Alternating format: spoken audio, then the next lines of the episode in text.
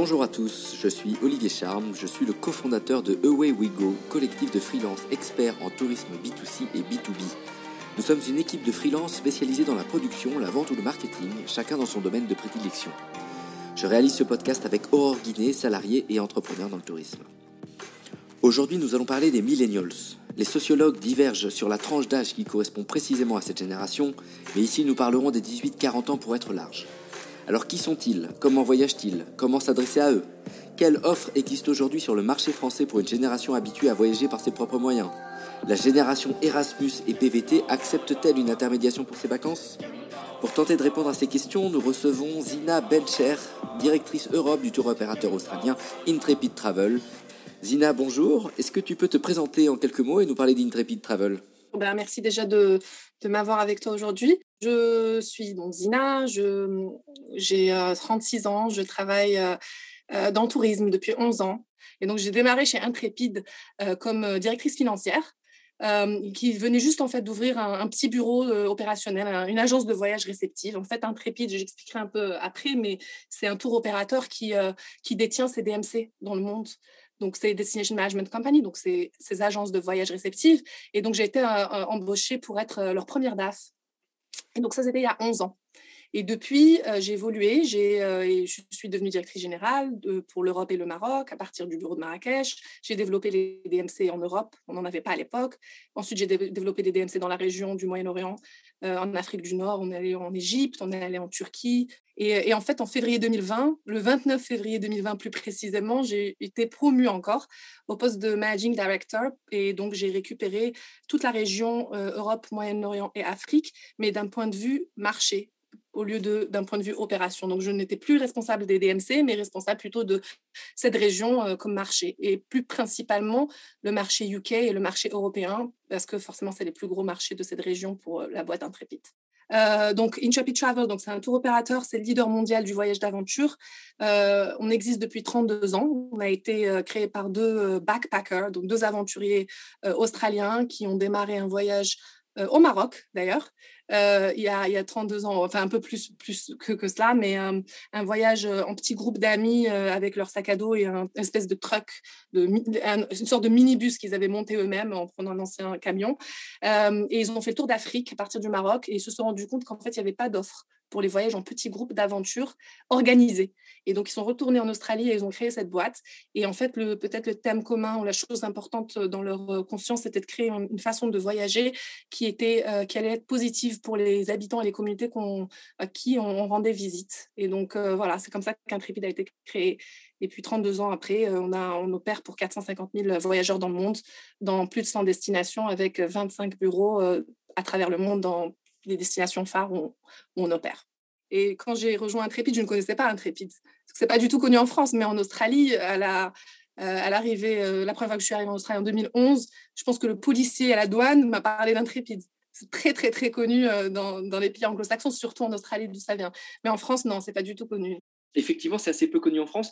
Euh, je pense qu'en France, comme un peu partout dans le monde, l'industrie du tourisme est en crise euh, par le Covid et en pleine mutation. On voit des rachats, des fusions, des levées de fonds un peu partout, notamment en France.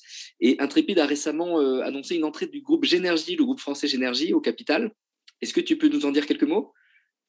Oui, bien sûr.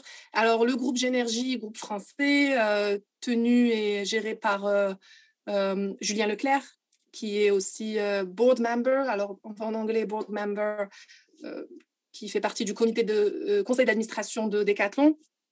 Donc, Génergie est une boîte qui investit dans, enfin, qui a pour vision happiness through sport et qui investit dans le monde du voyage, dans des sociétés dans le monde du voyage, avec cette vision de, créer des expériences de voyage à travers le sport. Donc, c'est un grand passionné de sport. Et donc, en fait, il y a eu immédiatement un intérêt commun entre Intrépide et, et Genergy, surtout une vision commune euh, qui a fait que ce, on appelle ça un partenariat. Donc c'est vrai, c'est une injection, c'est une levée de fonds. Euh, Genergy a des euh, parts minoritaires dans Intrépide, mais c'est clairement un partenariat avec des visions qui sont vraiment alignées. Et, qui permettront sûrement aux, deux, entités d'explorer des façons de, se développer, que ce soit d'un point de vue marché ou destination, parce qu'on est très complémentaires. Il y a beaucoup de, présence de la part de Génergie ben, en France, en l'occurrence, en termes de, DMC ou d'opérations. Et puis pour nous, c'est plutôt le monde anglo-saxon. Donc il y a vraiment pas mal de choses qu'on pourrait faire en plus. Bon, Génergie est très fort dans le monde du sport, avec le lien avec Decathlon et le lancement de la plateforme Decathlon Experience. Peut-être que tu en as entendu parler. et Intrépide avec son, son expertise dans l'expérientiel, avec sa, sa, présence marché dans les pays anglo-saxons. Voilà, pas mal de choses intéressantes à, à faire avec eux. Ouais, il y aura probablement des synergies à venir alors dans les mois ou dans les années à venir. on va surveiller ça de près. Nous, ce qui nous intéresse aujourd'hui, c'est les millennials. Tu as un segment 18-29 ans, mais tu as des segments où tu vas aller chercher des gens plus âgés, peut-être plus jeunes, tu vas nous dire.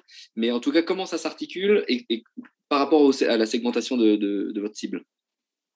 Oui, alors non, on a, plusieurs produits qui parlent à plusieurs euh, euh, démographies, plusieurs types de clients. C'est pas nécessairement juste sur euh, l'âge qui, crée la séparation. Maintenant, Intrépide en général attire en majorité, et je dirais plus de 60% euh, des clientes, donc des clientes entre 30 et 40 ans. Donc, on est vraiment dans le mille au niveau de, voilà, de, on a une grande majorité de millennials, mais on est surtout sur euh, une clientèle féminine en majorité.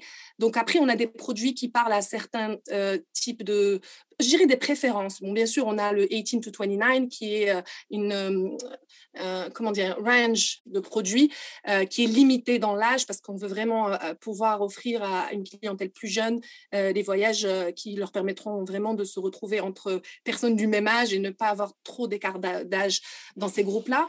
Mais maintenant, en général, les voyages les plus populaires d'Intrépide sont ceux qui sont sous le thème original et ce thème-là, il vraiment parle à tout type d'âge. Moi, j'étais dans beaucoup de voyages intrépides et je me suis retrouvée euh, avec mon mari. On peut, on est considéré comme des millénials, mais on s'est retrouvés avec euh, des Anglais très jeunes, des Australiens plutôt âgés. Enfin, c'est vraiment un mix, quoi. Mais bon, on peut parler de millénials euh, plus particulièrement après. Ça, c'est pas nécessairement, on n'a pas une stratégie pour les targeter en particulier vers un produit particulier. On a beaucoup de produits qui parlent à beaucoup de démographie et en général, on attire plus des femmes entre 30 et 40 ans. Ok, très bien. Alors, c'est un super euh, lien que tu me proposes. On va écouter euh, Pascal Azera, responsable marketing produit à l'UCPA. Ils existent depuis longtemps, ils s'adressent aux millennials, mais pas que, un peu comme toi, c'est-à-dire que ils commencent aux colonies de vacances, donc euh, dès 6 ans, je crois, et ils montent jusqu'à 55 ans. Et alors, on va écouter Pascal qui nous explique en fait qu'ils font des passerelles entre les âges pour garder en fait un, voyageur de, son enfance jusqu'à jusqu'à jusqu'à la fin de ses voyages. Et il va nous parler également de sa manière de recruter les, les millennials on crée, en fait, on crée des, passerelles entre tous les âges pour que les gens aient une vie euh, de loisirs à l'UCPA, mais en fonction des attentes finalement de tous les âges. Quand tu promets à des gamins qui vont venir euh, euh, faire la fiesta avec des gens de leur âge et que tu te retrouves, parce que c'est arrivé, sur un centre aux Antilles où il y a 50 places, et sur les 50 places, tu en as 40 qui ont été prises par un ski club, et les mecs, ils ont entre 55 et 65 balais, et tu as 10 jeunes qui ont entre 20 et 25 balais qui ont acheté, ben là, tu peux te dire que tu as perdu tes clients. Donc, on a des tarifs particuliers euh, sur cette tranche d'âge pour l'attirer. Pour te donner une idée, euh, le séjour au ski euh, à Val d'Isère, quand tu l'achètes en Happy Winter, c'est aux alentours de 500 euros tout compris. Quoi. Quand je suis arrivé, moi, c'était ces produits-là, c'était un produit d'ajustement. Et moi, j'ai dit non, non, il faut que ça soit vraiment un produit de recrutement. On dit voilà, on met tant de packs par rapport à notre budget et c'est notre produit de recrutement. Donc, alors, tu vois, Pascal, lui, il, pense qu'il ne faut pas forcément mélanger les âges parce que les plus jeunes n'ont pas forcément envie d'être avec leurs aînés. Et euh, il parle de produits de recrutement avec des tarifs spéciaux ou des, produits, des circuits spéciaux pour que les, jeunes qui, étaient en colonie arrivent à l'âge adulte encore à l'IFPA et qui finissent par être fidèles toute leur vie. Qu'est-ce que, qu'est-ce que tu penses de ce fait de non mélanger et d'avoir des produits spécifiques pour les millennials? Oui, alors nous, on, a, on, fait ça aussi. Hein. Tu l'as mentionné, on a le, voyage, les voyages euh, qui sont réservés pour les personnes entre 18 euh, et 29 ans. Et on les a créés vraiment dans cette optique-là pour pouvoir avoir des produits qui sont vraiment pour des personnes qui sont du même, de la même tranche d'âge. Ce n'est pas que des millennials, c'est un mix de Gen Z, euh, Génération Z et, millennials. On a aussi créé récemment, très récemment, on vient juste de lancer euh, des produits pour les personnes un peu plus âgées, les baby boomers, qui euh, sont les voyages intrépides premium. qu'on a vraiment qu'on a vraiment créé avec un, rythme beaucoup moins rapide, avec des inclusions, des hôtels un peu plus confortables, avec plein d'éléments dans le produit pour pouvoir attirer cette clientèle et aussi la distribution, les stratégies de distribution, les personnes avec qui on les partenariats qu'on a avec les agents de voyage et tout ça sont vraiment pensés pour cette clientèle-là. Mais en fait, j'ai envie de dire que tout ce qui est au milieu, va parler à un grand groupe de clientèle. Et en effet, la grande majorité va être pour nous des millennials, comme je l'ai indiqué, des jeunes femmes entre 30 et 40 ans, parce que je pense que c'est la forme et c'est le type de voyage qu'on offre qui attire ce type de clientèle. Parce qu'en fait, on est dans le voyage en groupe, dans des destinations souvent assez j'ai pas envie de dire ce mot, mais je vois pas quel autre mot je peux utiliser, peut-être exotique ou un peu, un peu peut-être euh, qui sont vus comme un peu peut-être un peu ou peut-être euh, pas accessibles pour des jeunes femmes. Euh, et, donc en fait, on crée, on a créé un concept ou un type de voyage qui permet de la structure dans l'aventure.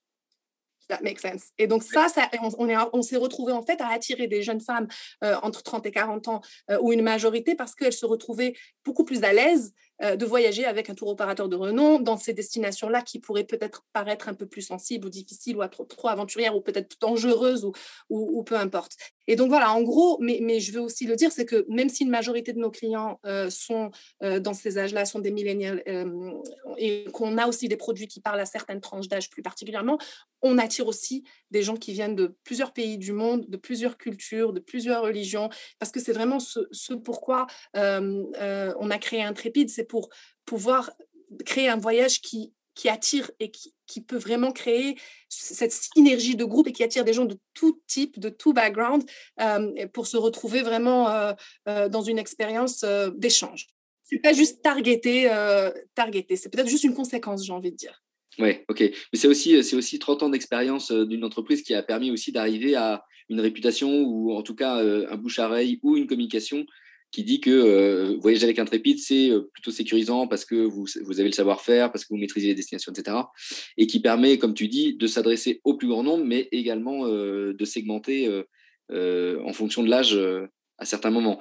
Alors, ça me permettre d'enchaîner également avec une, une, influenceuse qui s'appelle Morgane et qui est plus connue sous le nom de Little Gypsy. c'est une youtubeuse, elle crée du contenu de vidéos de voyage et d'aventure. Et elle va nous mmh expliquer dans cette petite interview comment elle adapte son contenu à la tranche d'âge, parce qu'elle, c'est 25-35 ans son, audience, et comment elle adapte le contenu à chaque réseau social. Elle va nous parler aussi comment, euh, comment elle, elle voit le, comment sa communauté euh, voyage euh, aujourd'hui. Donc, je retrouve assez souvent le même public et la même tranche d'âge, 25-35 ans, aussi parce que le contenu que je crée va plus parler à cette tranche d'âge qu'à une tranche d'âge beaucoup plus jeune. Facebook, Instagram, TikTok ou Twitter, euh, je peux avoir le même profil de, personnes, mais ces personnes-là euh, vont attendre un contenu différent pour chaque réseau social. Pour, euh, je ne vais pas mettre le même contenu sur Facebook ou sur TikTok. Chaque réseau social a son contenu. Alors, ma communauté, ça va être des gens qui sont beaucoup plus friands d'aventure, de sacs à dos, qui peuvent, sur certains voyages, vouloir euh, se faire porter euh, par le vent et rien organiser et faire confiance au, voyage euh, comme on, peut le connaître et comme on l'a connu pendant très longtemps et encore aujourd'hui, où on arrive dans un pays, on n'a rien bouqué à l'avance et on se, laisse porter par l'aventure du, du, voyage. mais ça peut être aussi des gens qui vont faire appel à des agences de voyage pour, pour des voyages bien spécifiques. Et peut-être que, tu vois, de toujours se laisser porter par le vent et de toujours faire place à l'aventure, bah, des fois, ça fatigue aussi, mine de rien, et qu'avec l'âge, euh, dormir euh, dans des guest house, dans des lits euh, qui font mal au dos, c'est bien. Enfin, on a envie d'autre chose aussi en vieillissant. Bien que moi, je prenne l'aventure et que vraiment, il faut, que, il faut jamais perdre ça, que c'est vraiment très important et que pour moi, l'essence même du voyage, il est là si tu crées des voyages avec des agences, euh, des voyages euh, insolites ou, euh, ou des voyages où il y a des vraies valeurs, où ils vont pouvoir, grâce à cette agence ou à cet itinéraire qui est organisé, vivre quelque chose qu'ils n'auraient pas forcément vécu en one-shot, comme je te disais avant, sur un voyage en sac à dos où ben, il faut bien connaître le pays pour pouvoir, après, rencontrer certaines personnes en particulier ou aller à certains endroits en particulier. je crois aussi aux voyages organisés, mais j'y crois dans le sens où euh, ouais, il faut que ce soit des choses euh, insolites, des choses que les gens ne peuvent pas faire d'eux-mêmes sur un premier voyage. Donc ici, Little Gypsy, elle nous parle de plusieurs choses. Elle nous parle de, des réseaux sociaux et du différent contenu qu'elle peut apporter, mais elle donne également l'intérêt, la valeur ajoutée d'une agence, alors qu'elle pense elle-même, étant la génération millennials, que on aime bien le sac à dos et, se laisser porter par l'aventure. Qu'est-ce que tu, qu'est-ce que tu penses de, cette manière de voyager et de, la valeur ajoutée des agences? Alors, c'est, elle est vraiment dans le mille hein, pour moi, parce que c'est exactement ce qu'on pense être notre valeur ajoutée. Euh, en tant qu'intrépide, ce qu'on apporte dans les voyages organisés, c'est un élément, bien sûr, il y a l'élément de, euh, voilà, on a euh, des voyageurs qui n'ont pas envie trop de se prendre la tête à organiser, à bouquer, juste, voilà, vraiment envie d'oublier d'aller en vacances et de profiter de leurs vacances, mais aussi cet élément de leur faire découvrir des endroits qu'ils ne trouveraient pas par eux-mêmes. Au-delà du fait même que peut-être n'auraient pas envie d'y aller par eux-mêmes, peut-être un peu d'appréhension, etc., comme on l'a dit tout à l'heure. Mais donc, c'est vraiment notre valeur ajoutée. Et c'est pour ça, à chaque fois qu'on est dans cette, de ce processus de production, de création de nouveaux, nouvelles expériences et produits, on réfléchit toujours à cet élément. Est-ce que cette expérience-là ou ce voyage, je pourrais le faire par moi-même? Parce que si c'est possible, ça ne sert à rien de le faire. Ça ne sert à rien de le, de le lancer, de le créer. Donc, ça, c'est vraiment quelque chose qui attire beaucoup les clients qui, qui voyagent avec nous et donc, je suis vraiment d'accord avec ça. Et, en effet, ça attire beaucoup de cette génération, les milléniaux, parce qu'ils ont moins de temps aussi. Ils ont moins de temps, ils ont un peu plus d'argent, ils ont un peu mûri, ils sont voilà, pré-pandémie, ils étaient financièrement plutôt bien et ils ont moins de temps. Et donc, voilà, c'est exactement là où la valeur ajoutée du voyage en groupe, en petit groupe, de façon immersive, avec cet aspect culturel, mais aussi actif, comme on dit, hors des sentiers battus, ce genre de choses. voilà, c'est là où notre valeur, notre valeur ajoutée devient, devient intéressante pour, pour les voyageurs. Et alors, est-ce que, est que tu peux nous parler justement du processus de création de produits? En fait, un tripide est un tour opérateur qui est verticalement intégré.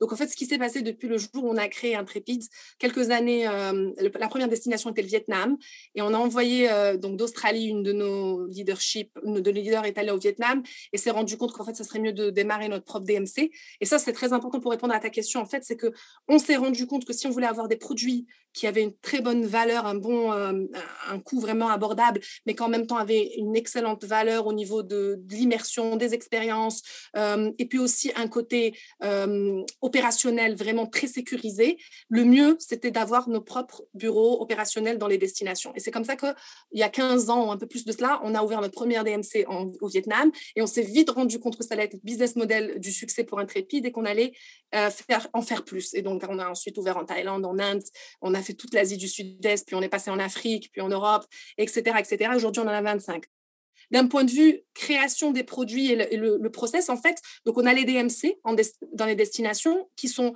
euh, gérés par des locaux euh, du plus haut niveau, plus bas niveau, vraiment, les guides qui sont des locaux. Moi, j'étais anciennement directrice générale de notre bureau à Marrakech. Je suis marocaine, je gérais les opérations, je gérais le contracting avec les fournisseurs et tout ça, mon, équipe de leaders, de, guides. Euh, et on a l'équipe produit intrépide qui est euh, au niveau des, des régions euh, marketing, donc par exemple au niveau du bureau australien, où il y a une équipe produit qui va être divisée selon les différents produits, selon les différentes tranches d'âge, etc. Et donc là, processus de production va se faire vraiment en coopération entre ces deux départements où on a des idées qui sont générées d'un côté, qui sont discutées de l'autre. Et puis nous, au niveau des DMC, on va leur donner vraiment ce qu'il y a de plus euh, intéressant, ce qu'il y a de plus nouveau, ce qu'il y a de, au niveau de, voilà, en, ce qui concerne de ces expériences immersives, qu'est-ce qui se passe sur le terrain. On va vraiment leur donner des informations qui va leur permettre de filtrer, de décider, OK, bon, ça, ça pourrait marcher pour cette clientèle euh, anglaise ou pour cette clientèle australienne ou américaine. Et, là, on, créerait, on crée des produits en fonction de ça. D'accord. Mais alors, ça veut dire que vous imaginez des produits en fonction des marchés. C'est-à-dire que si je me rends sur, euh, sur le site d'Intrépide, il y a des. J'imagine que c'est quand même proposé à tout le monde, mais tu, tu peux créer un produit en disant là, je cible spécifiquement les Australiens ou les Anglais ou les Américains.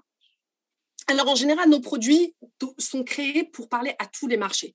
Maintenant, c'est vrai qu'il y a des produits qui vont être plus adaptés. on le voit aussi dans les ventes. Hein. Par exemple, on a des produits euh, peut-être en Europe qui sont de plus courte durée, qui ont été créés avec un, état d'esprit que ces produits marcheraient mieux avec une clientèle anglaise.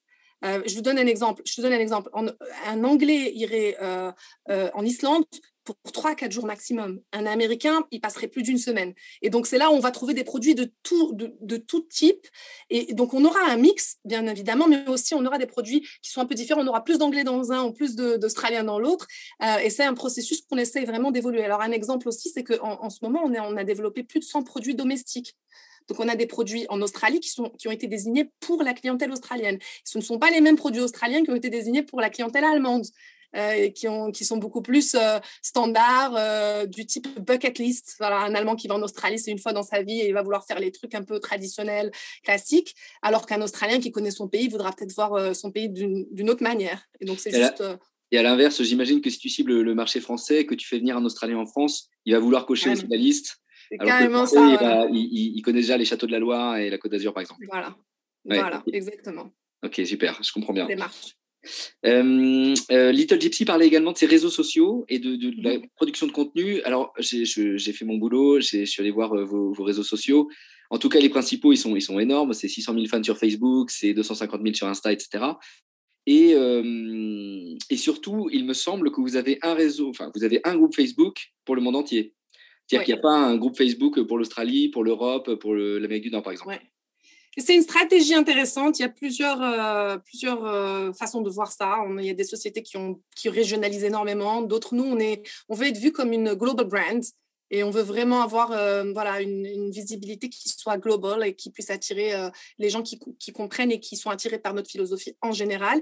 Et nos réseaux sociaux ne sont pas, et je pense que tu as dû peut-être le voir, sont pas juste là pour faire la promotion de voyage, mais ils sont là pour faire la promotion de notre philosophie, vraiment, on a une philosophie et une vision qui est de, de, de faire le, la balance entre être une entreprise avec à profit et être une entreprise qui euh, fait du, euh, des choses bien pour tous les stakeholders, c'est-à-dire vraiment toutes les personnes qui, sont impactés par notre entreprise, hein, au niveau interne, au niveau externe, euh, nos fournisseurs, nos clients, tout le monde vraiment. Et donc, euh, c'est ce qu'on veut attirer dans nos réseaux sociaux. Donc, nos réseaux sociaux sont là pour vraiment créer une plateforme euh, où notre communauté peut échanger, peut se reconnaître, où on parle de, problèmes sociétaux de la même manière qu'on fait de la promotion de, de, de voyage.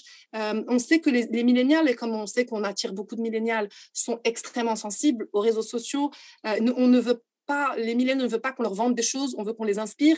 Donc nous, on utilise nos réseaux sociaux pour les inspirer et c'est vraiment euh, la démarche, c'est ce qu'on essaie de refléter. Et donc on utilise vraiment nos réseaux sociaux pour, euh, pour euh, partager ces valeurs-là et pour engager nos communautés avec, avec nous dans cette démarche-là. Ok, très bien. Alors, je ne sais pas si tu connais Shanty Travel. C'est un réseau de réceptifs plutôt basé en Asie. Jérémy, Jérémy euh, Grasset va nous parler de son expérience avec un blogueur voyage, justement euh, pour euh, booster un peu ses réseaux sociaux et obtenir du contenu. Mhm. il va nous parler de l'impact de, son partenariat. On l'écoute. Les millénials sont des gens qui, qui, croient beaucoup dans les marques et beaucoup dans les influenceurs. Et donc, c'est plus facile pour nous aussi de nous faire connaître auprès des plus jeunes de cette manière-là. Ça a participé à, à l'augmentation de la popularité de notre compte Instagram. Euh, ça a participé aussi euh, au trafic sur le site, notamment dans les publications. Euh, et on le voit maintenant aussi, on a des demandes très régulières sur, sur le voyage.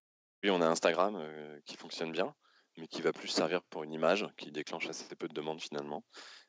ensuite, on a sur Facebook, on a une vraie communauté qui, qui nous suit et, et qui interagit. Le problème aujourd'hui avec Facebook, c'est que si on ne fait pas de publicité, les gens qui suivent notre page ne nous voient plus. Donc on est un petit peu coincé. Donc on doit, euh, on doit publier, pousser en tout cas pour, que nos posts euh, euh, fonctionnent mieux. Pour les millennials, je pense que les blogueurs sont une bonne entrée, mais qu'il faut vraiment être bon aussi en review, que le site suive bien sur le mobile. Voilà, c'est tout faire bien, c'est quand même beaucoup, beaucoup d'efforts et beaucoup d'investissements, mais ça vaut le coup. Alors, ce que nous dit Jérémy, c'est donc lui, il travaille avec un influenceur. Il a même fait une production, donc un voyage en Inde, euh, signature, comme ils appellent ça, signé par Bruno Maltor de Votre Tour du Monde, euh, pour aller parler à une génération qui ne connaissait pas forcément Chanty et qui passait peut-être par une agence de voyage plutôt que directement par le, par le, réceptif. Euh, et il nous parle aussi de, des, réseaux sociaux et du reach sur Facebook, c'est-à-dire que tu as des fans, mais il faut quand même acheter de la publicité pour aller toucher les fans de ta page. Est-ce que, est que tu as ce genre de problématique? Est-ce que tu travailles avec des influenceurs? Alors oui, on travaille avec des influenceurs. En fait, ce qu'on a appris avec le temps, c'est qu'il faut les choisir très délicatement. Il faut faire très attention avec qui on travaille parce que déjà, il y a des influenceurs qui ont des très gros following, mais pas d'engagement. Il y a des influenceurs qui ont de très gros following, même s'ils ont de l'engagement, c'est pas le target, c'est pas le type de client qu'on a envie d'attirer. On a besoin d'être aligné au niveau des valeurs avec les, influenceurs avec lesquels on travaille, et c'est quelque chose qu'on vérifie vraiment au tout début. Et c'est marrant, je viens d'avoir une conversation la semaine dernière avec une très, très grosse influenceuse euh, euh, qui a plus de 500 000 followers sur Instagram. Et, et c'est vraiment les choses qu'on essaie, nous, de savoir avant même de décider de faire quoi que ce soit. C'est, voilà, comprendre ses valeurs, comprendre si. Euh, parce qu'il y a des risques aussi d'avoir quelqu'un qui, qui a un impact aussi important, parler en nom de, de, ta marque et faire une promotion qui n'est pas convenable. On l'a vu, on a vu des compétiteurs faire des choses qu'on n'aurait vraiment pas acceptées. Et je pense ça leur euh, leur a pas vraiment euh, euh, bénéficié. Et donc, on fait vraiment attention à ces valeurs-là. après, il y a la façon dont on collabore avec les influenceurs. Pour être honnête, nous, on, part du principe que ça doit être du win-win. On a apporté autant que ce qu'ils ont à nous apporter. par exemple, on, a beaucoup fait de ce qu'on appelle co-branding ou white label, où par exemple, on va créer un voyage unique pour un influenceur qui est vraiment unique à ses préférences euh, par rapport à la destination, par rapport au type de voyage, si c'est actif ou si c'est culturel ou, peu importe. Et, euh, et, on va donner l'opportunité à cette personne-là de, de vendre ce voyage à sa communauté. Ça crée de l'engagement pour cette personne. C'est une expérience où elle la personne aussi, l'influenceur peut se faire de l'argent, forcément, parce qu'en revendant le voyage avec une certaine marge. Et donc, et après, on se rend compte que finalement, c'est win-win pour les deux marques. Euh, nous, ça nous permet d'opérer un voyage avec, euh, euh, avec quelqu'un qui, qui va en parler et qui va avoir un impact sur beaucoup d'autres personnes. Et puis, ils expériencent le voyage en lui-même en, réel. Donc, c'est pas juste mettre, brandir la marque sur le réseau social sans savoir de quoi ils parlent. Et donc, on essaie vraiment d'avoir ce genre de, de partenariats qui sont win-win. parce qu'en effet, il y a beaucoup de valeurs, mais pour que ce soit vraiment intéressant, il faut voir euh, euh, pas juste la taille, mais il faut voir la, vraiment la qualité, la qualité, le following, les valeurs et ces choses-là. Oui, je suis d'accord. Mais du coup, du coup, c'est très localisé également. C'est-à-dire qu'un influenceur australien n'est peut-être pas connu euh, en Europe et inversement. Alors, du coup, on a, on a une structure où notre plus gros marché est australien mais on a des clients qui viennent, on va dire, principalement des trois marchés anglo-saxons, Australie, Amérique du Nord et euh, Europe, euh. Moi, je suis basée à Londres. Je gère le marché Europe-Angleterre. Bien sûr, la, enfin, la plus grosse partie, parce qu'on voyage, on opère des voyages en anglais, donc la plus grosse partie vient de cette clientèle anglaise. Alors, j'ai une équipe régionale marketing, euh, une équipe partenariat. Donc, on a des équipes locales qui sont là vraiment pour targeter la clientèle de cette région. Donc, on se retrouve à, à faire beaucoup de choses en même temps. On peut avoir des voyages presse euh, où on a des journalistes qui viennent de trois ou quatre régions, comme on peut avoir des choses qui sont ciblées juste pour cette région. Puis il y a des influenceurs. La personne avec qui je, parlais la semaine dernière, c'est quelqu'un qui a une audience globale, qui est suivi partout dans le monde avec un peu plus aux États-Unis, mais peut-être qu'en travaillant avec nous sur cette région, ça lui permettra aussi d'avoir de, de, plus d'influence sur cette région-là. Donc, bon, euh, c'est pas toujours évident de gérer une, une entreprise globale, euh, surtout quand il y a un marché dominant. Euh, mais l'objectif, c'est diversifier. Parce que le plus on diversifie, le, euh, moins de risques qu'on a pour le futur de, l'entreprise, au cas où un des marchés tombe ou une destination tombe, voilà, on connaît un peu comment les choses marchent. Donc, ça a été plutôt positif pour nous. Pour Facebook, le, quand on fait de la publicité sur Facebook, on peut faire de la publicité au niveau régional. En ce moment, on a une campagne marketing qui est une campagne marketing sur Facebook qui ne fait la promotion que des voyages domestiques UK. Euh, ces, promotions-là n'atteignent pas les États-Unis ou, d'autres clients dans d'autres marchés. Donc après, voilà, ça te permet de, de, pousser sur un marché justement en fonction de ce que tu veux, ce que tu veux faire avancer. Et notamment vis-à-vis des produits peut-être qui ciblent les marchés, comme tu disais tout à l'heure. Alors, parlons, parlons du marché français euh, qui, qui, nous, qui nous concerne et qui nous intéresse, vu que le podcast est francophone, a priori, on est, on est plutôt euh, franco-français. quelles sont vos ambitions? Est-ce que, est que vous avez déjà des clients français euh, évidemment, ils se mélangent. J'imagine que ce pas des groupes franco-français. Euh, vers quelle destination ils se tournent euh, Qu'est-ce, que, qu'est-ce qui les touche le plus chez, chez Intrépide? Alors, je vais être honnête, on en a très peu très très peu, euh, car euh, on n'a pas, on pas de présence euh, concrètement en France, on n'a pas fait activement l'effort de, pénétrer le marché français. En termes de marché, on a démarré avec l'Australie, les États-Unis, le Canada, on a même une présence en Chine et on a, comme, et bien sûr, on a une présence en Allemagne, en Suisse. Euh, mais à chaque fois qu'on rentre dans ces marchés-là, on target une clientèle anglo-saxonne dans ces marchés. Donc, on sait que, par exemple, il y a beaucoup d'Allemands qui sont fluents in English et qui vont euh, être intéressés par les voyages intrépides. Et donc, la, stratégie pour la France serait la même. On, je ne pense pas qu'on a intégré un marché français en pensant qu'on on allait créer juste des voyages en français pour les Français. je pense que la beauté des voyages intrépides, c'est de pouvoir se mélanger et d'avoir des personnes qui viennent de plusieurs cultures. Donc, c'est dans, mon, euh, dans ma liste euh, de prochains marchés à intégrer. Euh, c'est juste une question de temps, de moyens, de ressources. non, mais c'est définitivement dans notre to-do list. Si on, si on, en revient à la, communauté de voyageurs d'Intrépide, on est allé rencontrer Chapka Assurance. leur but est de démocratiser le sujet de l'assurance, qui est entre nous un sujet relativement ennuyeux. Mais ils ont, ils ont essayé de le rendre sexy et surtout, c'est devenu une référence chez les millennials aujourd'hui parce que ils ont essayé de, fluidifier et de rendre plus compréhensible euh, les petites lignes pour savoir euh, ce qui est compris, ce qui n'est pas compris. Et de toute façon, quand on voyage, on a besoin d'une assurance. Et ils ont fait tout un travail avec les réseaux sociaux euh, et les influenceurs pour, pour être une marque de référence. Alors, on va écouter Elena Tuillier, qui est la responsable de communication. Le voyage va évoluer, c'est sûr, et ça sera peut-être pas forcément les mêmes façons de, de voyager, ça c'est certain le voyage un petit peu plus local et un peu plus éco-responsable, ça c'est sûr. Ça fait déjà quand même un moment que la tendance est, lancée, mais là, là, je pense que ça a permis à certains de pas mal réfléchir sur leur façon de voyager. Euh, on s'en aperçoit déjà maintenant. nous, on a beaucoup plus de demandes de partenariats, effectivement, sur des voyages beaucoup plus proches euh, et avec une dimension bien plus solidaire, éco-responsable. Euh, donc, je pense que ça va clairement aller dans ce sens dans les prochaines années. Je pense qu'ils sont vraiment à la recherche de conseils voyage, pas, forcément d'experts, en tout cas pas d'agence de voyage, pas de bouquins, pas de guides, mais plutôt des gens qui racontent leur expérience euh, sur leur blog, par exemple, et euh, qui pourront répondre et avoir une interaction avec eux et échanger autour de leurs problématiques euh, voyage. nous, on a aussi des blogs qu'on alimente avec leur retour d'expérience. C'est-à-dire, on va demander à nos assurés de nous raconter un petit peu leur expérience de voyage et de, mettre ça sous forme d'articles qu'on publie sur notre blog et qu'on partage sur nos réseaux sociaux. C'est vrai qu'on a accès à notre communication depuis toujours, principalement sur les réseaux sociaux et par le biais de nos partenariats. Euh, donc, on est présent sur tous les réseaux sociaux et je pense que notre force aujourd'hui, c'est vraiment de s'adapter à chacun des réseaux sociaux sur lesquels on est, on est présent. Voilà, on adapte le message, on l'adapte à notre cible. Et je pense que c'est ça qui fait notre force aujourd'hui on est quand même euh, très actif sur les réseaux sociaux. On a réussi à, consolider une communauté qui est, qui est, plutôt engagée, soudée, etc. On arrive à rassembler euh, cette communauté justement autour d'événements un petit peu partout en France. Je pense qu'aujourd'hui, on peut parler d'une communauté Chapka, oui.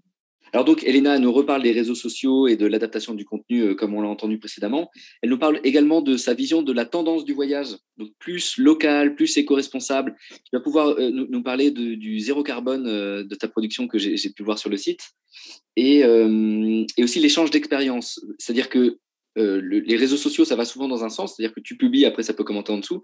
Mais en plus, eux ont ouvert un blog pour que les assurés, donc les voyageurs, puissent échanger des expériences et écrire des articles de blog. Euh, et, dernier point qu'elle soulève, c'est qu'ils font également de l'événementiel. Alors, c'est pas cité, mais ils font le verre du voyageur régulièrement dans les villes en France, euh, les, grandes villes de France, où, euh, où les, voyageurs ou les assurés peuvent se retrouver autour d'un verre pour parler de, leurs expériences ou de leurs projets. Est-ce que vous faites ça chez, chez, chez Intrépide on fait ça. on a fait ça récemment parce qu'en ce moment, on est en pleine promotion de la saison polaire. Euh, les voyages en Antarctique, euh, c'est vraiment la période. Et donc récemment, il y a une ou deux semaines, on a organisé un, gros événement virtuel. Forcément, cette fois, c'est virtuel euh, avec un groupe de clients qui ont été invités, qui ont été incentivisés pour, être, pour aussi venir. Mais on, on, a partagé beaucoup de, des discussions inspirantes. On invite des guest speakers, des personnes qui sont des, experts dans le domaine. Si en l'occurrence là c'était pour l'Antarctique, donc on a invité un scientifique euh, euh, qui nous a voilà qui a parlé un peu de, du travail qu'on fait. On a un voyage euh, en Antarctique en coopération avec WWF.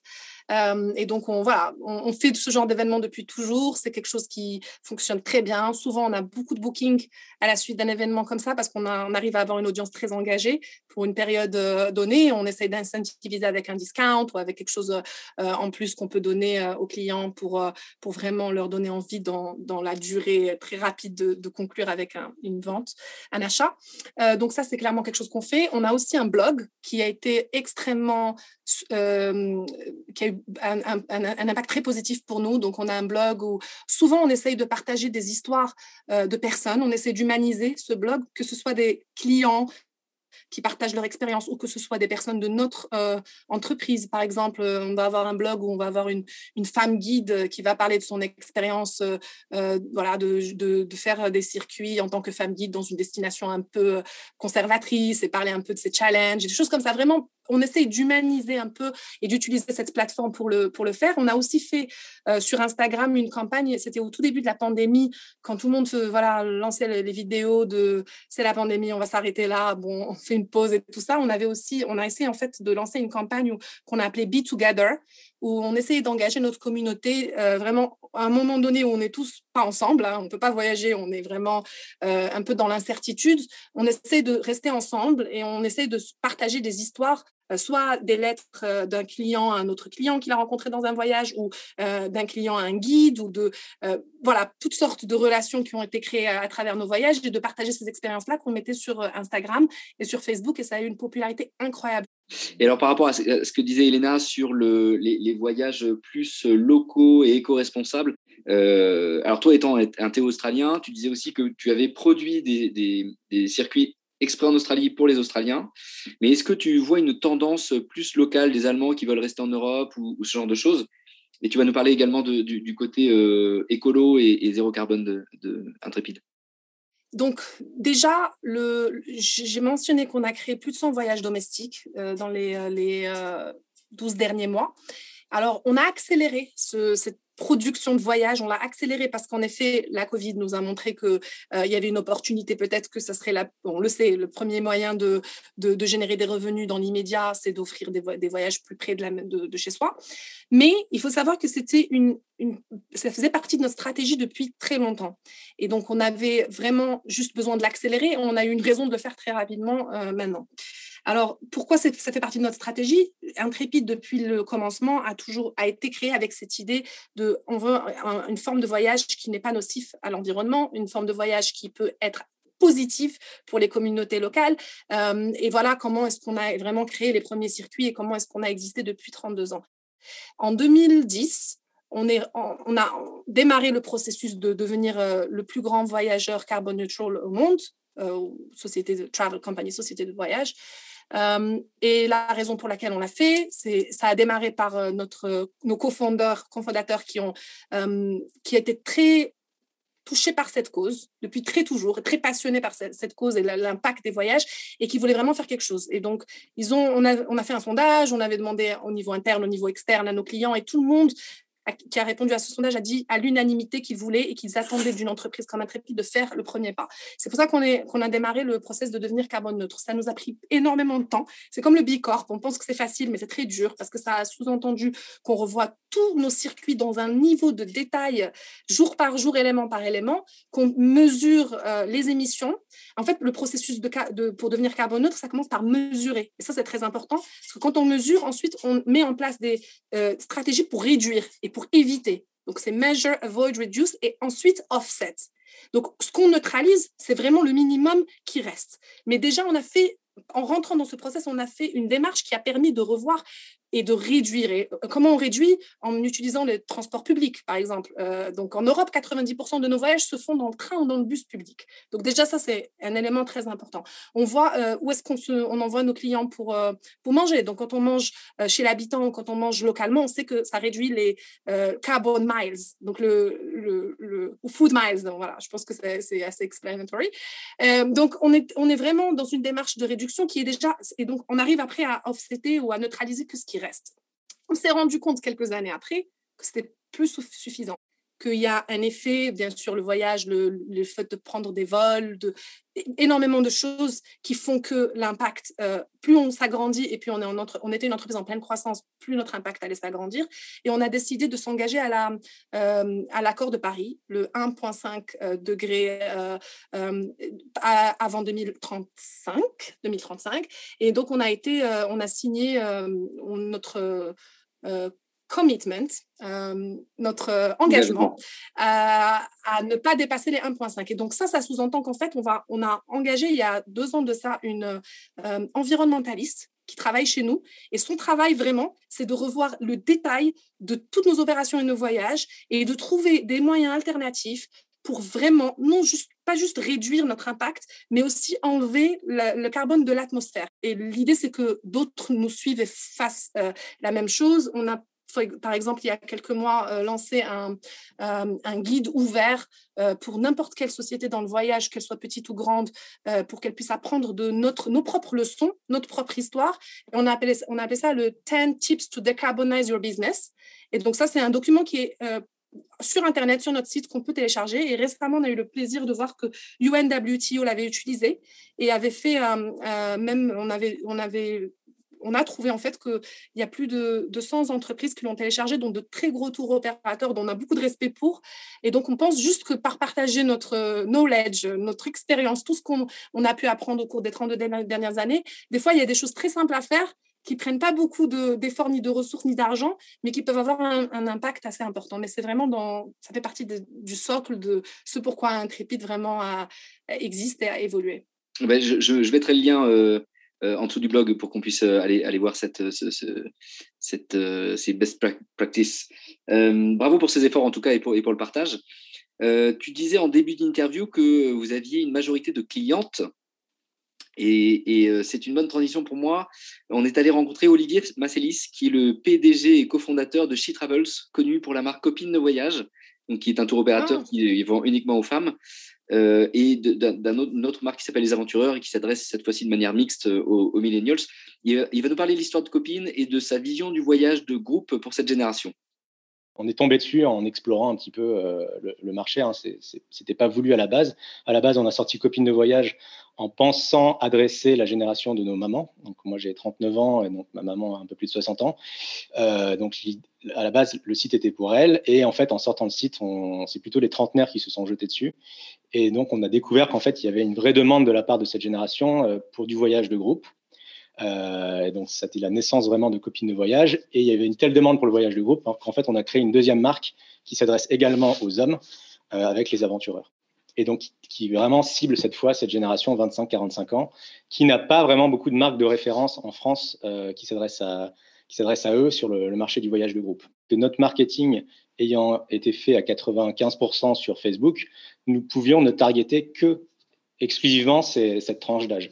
Ce qui pas, pas possible avec un marketing traditionnel à la Google, où euh, là, on ne peut pas mettre de critères d'âge dans euh, les gens qu'on cible. Avec bah, toutes les bonnes pratiques qui sont maintenant répandues, hein, c'est créer une marque avec des valeurs, euh, diffuser ces valeurs par des messages euh, à la fois publicitaires et euh, organiques, en créant des communautés, des fans, des followers sur Instagram, et ensuite animer cette communauté avec un contenu qui leur correspond. En fait, je pense qu'il y a quand même quelque chose qui s'est passé, c'est que le voyage de groupe, qui était très très populaire chez nos parents, voire même nos grands-parents, est un peu passé de mode dans les années 80-90 euh, parce que justement, c'était du voyage en bus avec beaucoup de gens, c'était associé à la génération d'avant. Euh, et avec la démocratisation du voyage qu'a connu notre génération, avec Internet, tout ça, c'est plutôt le voyage individuel sur mesure qui, euh, a été à la mode en fait et, qui a pris le dessus. donc, ce qui était cool dans les années 2000, c'était de préparer soi-même son petit voyage. Je, je, me book mon vol, je book un hôtel, je me fais mon trip moi-même. Et euh, ça a été oublié quelques années. Et je pense que là, et on n'est pas du tout les seuls acteurs à, initier ça. Hein. Il y a plein de petits acteurs, euh, notamment en France, euh, qui proposent maintenant des expériences de groupe qui sont pensées pour cette génération. Donc, c'est du voyage de groupe en plus petit groupe en général, avec un rythme différent, avec des expériences différentes, qui correspond à cette génération et qui fait que bah, petit à petit, ça redevient à la mode. Alors, c'est intéressant de, voir que en fait, Copine de voyage est né un peu par, pas par erreur, mais par hasard C'est pour ça que je te disais au début qu'on n'a pas nécessairement créé des voyages pour les millénials. C'était mon idée en fait. Euh, et là, je me retrouve absolument là-dedans. Et puis en effet, ce qui leur est arrivé euh, en attirant une clientèle différente de ce qu'ils pensaient, c'est exactement, je pense, ce qui nous est arrivé aussi. En, organiquement, on a vraiment juste euh, attiré organiquement ces, ces milléniaux, ces millennials, à, à, cause de la nature du produit. Et en effet, je suis d'accord avec l'idée que l'aventure, le voyage en groupe plutôt, pardon, le voyage en groupe est beaucoup plus tendance qu'il ne l'était il y a peut-être 10-15 ans, et peut-être encore plus en France. Et moi, je le vois dans les destinations, parce que j'ai géré des destinations, j'ai géré la, Jordanie, le Maroc, l'Égypte, ces pays-là où, je vois la clientèle française euh, encore jusqu'à il y a 2-3 ans très euh, sur le voilà, voyage indépendant, on peut se débrouiller tout seul, on sait tout faire nous-mêmes. Et, et, je voyais le voyage, euh, les, les, Anglais euh, les, plutôt les Australiens et puis ensuite les Anglais et les, Américains se penchaient plus vers le mode voyage en groupe parce que ça redevenait tendance. Et maintenant, j'ai l'impression que les Français aussi suivent. Euh, donc, je suis tout à fait d'accord avec ce dernier euh, élément. Et cette génération aussi se marie plus tard et fondent des familles plus tard. Donc, c'est une génération qui reste seule un peu plus longtemps. Donc, c'est aussi peut-être aussi la raison pour laquelle ils aiment voyager en groupe, parce que forcément, on ne peut pas voyager seul et ne pas se faire de voilà d'amis, de contacts et tout ça. Donc, je, assez d'accord avec tout ce Et charge à l'agence de voyage de, créer des voyages affinitaires, ou en tout cas des marques affinitaires pour que les, ces solos puissent se retrouver euh, euh, entre pairs, entre guillemets, et, constituer un groupe sympa pour, pour aller voyager. Euh, on est sur la fin de cette interview.